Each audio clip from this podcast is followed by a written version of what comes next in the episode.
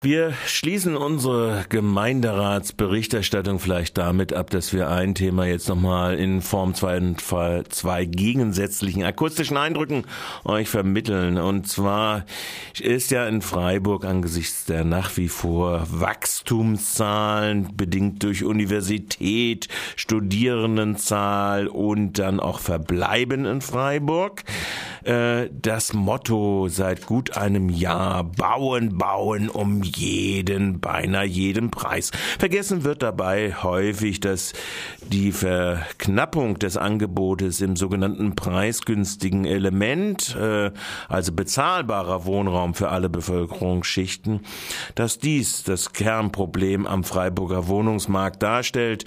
Da werden ganze Wohnblocks leer stehen gelassen, wie die des Familienheims in der Beurbarung.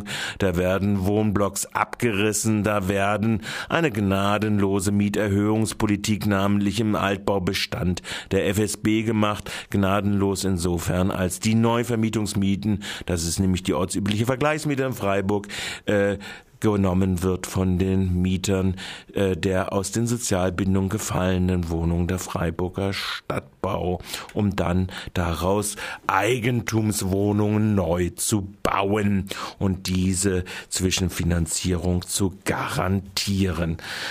Und wenn man sagt, bauen, bauen um jeden Preis, dann kommt man auch darauf, dass man in Freiburg Brachen erschließen will, sogenannte Brachen, die jetzt noch mit Rebstöcken zum Beispiel bewachsen sind. Und eins dieser Flächen, die aus dem Flächennutzungsplan 2020 vorgezogen werden sollen, sind die Flächen östlich der Merzhauser Straße. Die nehme ich äh, meistens im Eigentum der Stiftungsverwaltung Freiburg, äh, an den Hanglagen des Schlierbergs und des, ich glaube Lorettoberg ist es, glaube ich auch, ja, Lorettobergs und Schlierbergs äh, liegen.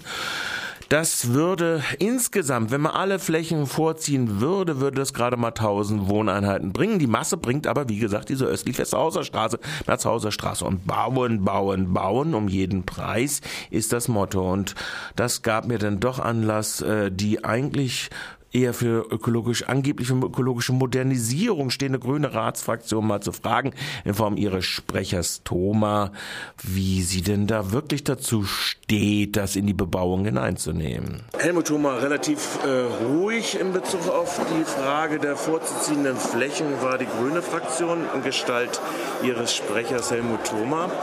Schlierbergbebauung, Hangbebauung ist kein Thema für die Grünen? Doch, natürlich. Aber die vorderen Flächen, also östlich der Merzhauser Straße, die sind ja von Bebauung dermaßen umzingelt, dass man da von einer freien Hanglage nach meiner Überzeugung nicht mehr sprechen kann. Ich persönlich halte es für enorm wichtig, dass die landschaftsprägenden Hanglagen und gerade die unbewaldeten, von denen gibt es ja nur noch ganz wenige, die nicht bebaut sind, dass wir die sehr sorgsam bewahren müssen und dass man aber darüber hinaus die Flächen, die jetzt im FNP drin sind, im im Rahmen dieses Rahmenplanes ähm, untersuchen muss. Äh, da kann sicher etliches gebaut werden. Ich glaube auch nicht, dass eine Bebauung am Hang automatisch teuer sein muss oder dass die für geförderten Wohnungsbau grundsätzlich überhaupt nicht in Frage kommt. Ich wäre sehr dafür, dass man dort eine kompakte Hangbebauung macht da gibt es wunderbare historische Vorbilder. Aber es ist das Landschaftsbild oder das, was man da so hat und wenn man da lang fährt, wäre dann futsch. Das muss ja, man doch wohl sagen, oder? Nein, man muss unterscheiden. Wenn ich auf der Merzhauser Straße entlang fahre, dann ändert sich natürlich das Aussehen dieses Hanges. Aber wenn ich von weit her schaue, dann ist es eine Restfläche, die oben bereits seit Jahrzehnten von einer Bebauung eingefasst ist, die ich qualitativ anders bewerten würde als jetzt die höher liegenden total freien Hänge, die ich für unglaublich wichtig halte. Und da wird völlig zu Recht gesagt, das ist einer der signifikanten Unterschiede, vielleicht sogar der zwischen Stuttgart und Freiburg. Hier ist die Hangbebauung eine absolute Ausnahme und dort ist eine Freifläche die Ausnahme. Da muss es auch bei bleiben. Es gibt ja schon in der Beschreibung dieser Flächen eine Vielzahl von praktisch Punkten, die aufgelichtet sind, Hangversickerung etc die sagen, dass, äh, wo man sich dann fragt, wieso wird diese Fläche denn doch vorgezogen? Nur weil sie tendenziell so viele äh, Wohnungen, Wohneinheiten bringen könnte? Also wir sind jetzt dafür, dass man diese Fläche auf ihre Eignung hin untersucht. Und da spielen sicher nicht nur objektive Kriterien eine Rolle, sondern es ist letztendlich eine politische Entscheidung, ob man die wirklich bis an ihren oberen Rand hin bebaut oder ob man die weit die Landschaft prägenden Teile eben frei hält. Ja? Und da würde ich mich vehement dafür stark machen. Ich habe damals bei den hinteren Schlierbergwiesen auch nicht mitgestimmt. Ähm, aber die Diskussion fängt jetzt an und ich setze große Hoffnungen in diesen Rahmenplan bzw. in die Mehrfachbeauftragung. Es wird ja eine Art Wettbewerb für den gesamten Bereich geben, was ich auch für grundsätzlich richtig halte. Und darum haben wir auch gesagt, lass uns die Flächen jetzt mal drin halten und gesamthaft betrachten.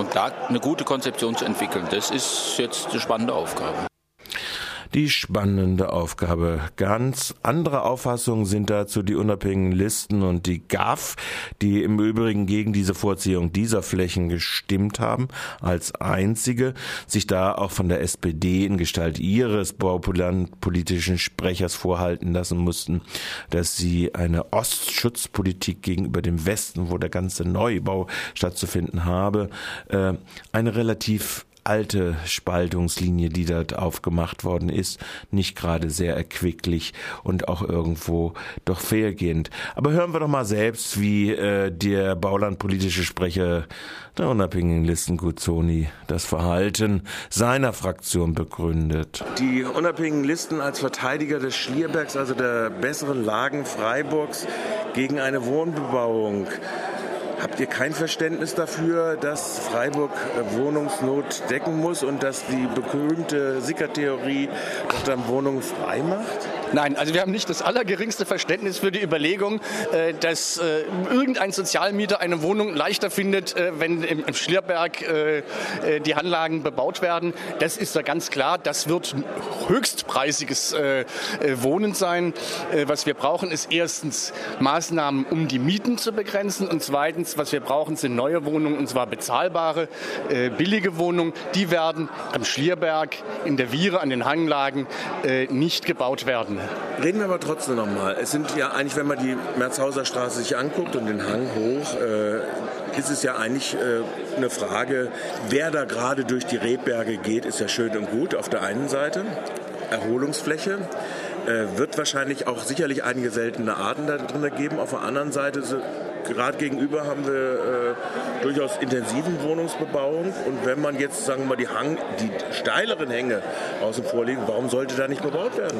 Also es sind zwei Argumente. Das, die eine ist, äh, dass wir der Meinung sind, aus klimatologischen Gründen, aus ökologischen und aus Landschaftsschutzgründen, dass wir ganz grundsätzlich, ob äh, in der Viere oder in Herdern oder so, der Meinung sind, äh, dass die Hänge nicht oder nicht weiter bebaut werden sollen. Wir möchten nicht, dass Freiburg so aussieht wie, wie in Stuttgart oder wie in vielen äh, Städten, auch in Italien, äh, sagen, dass, dass alle Hänge, dass alles da zugebaut ist und zersiedelt wird. Äh, das halten wir für falsch.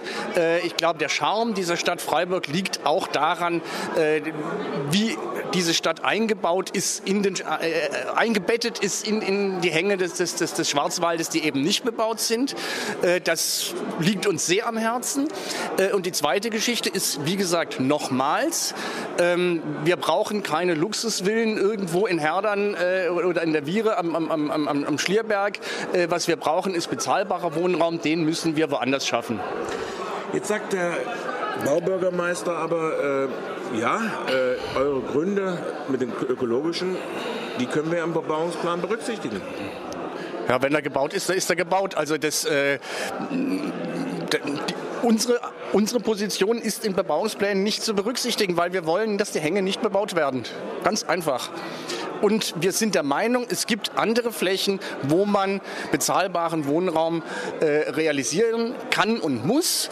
Ähm, das haben wir auch angesprochen. Wir verstehen es überhaupt nicht, warum im Güterbahnhof Nord immer noch äh, sagen, nur, nach, äh, nur Gewerbeflächen oder weitestgehend nur Gewerbeflächen ausgewiesen werden, warum da nicht äh, Wohnen realisiert wird. Wir fordern das seit zehn Jahren, dass dort äh, auch Wohnen äh, realisiert wird.